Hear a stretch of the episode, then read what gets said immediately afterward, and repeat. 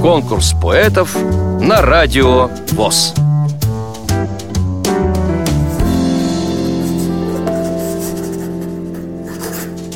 Немчинов Александр Михайлович родился в 1951 году в городе Клинцы Брянской области.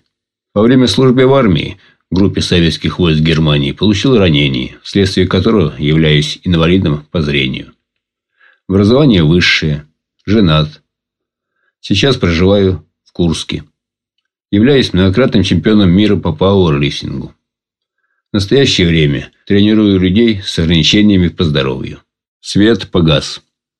Если свет погас навсегда, и не видишь, как солнце светит, как же жить на земле тогда, не зная, как выглядят дети, как красивые цветы и березы, как все расцветает весной. Лишь порою горькие слезы темноты нарушают покой. И только в ночной тишине видеть картинки в цвете. Как жаль, но только во сне краски жизни доступны эти.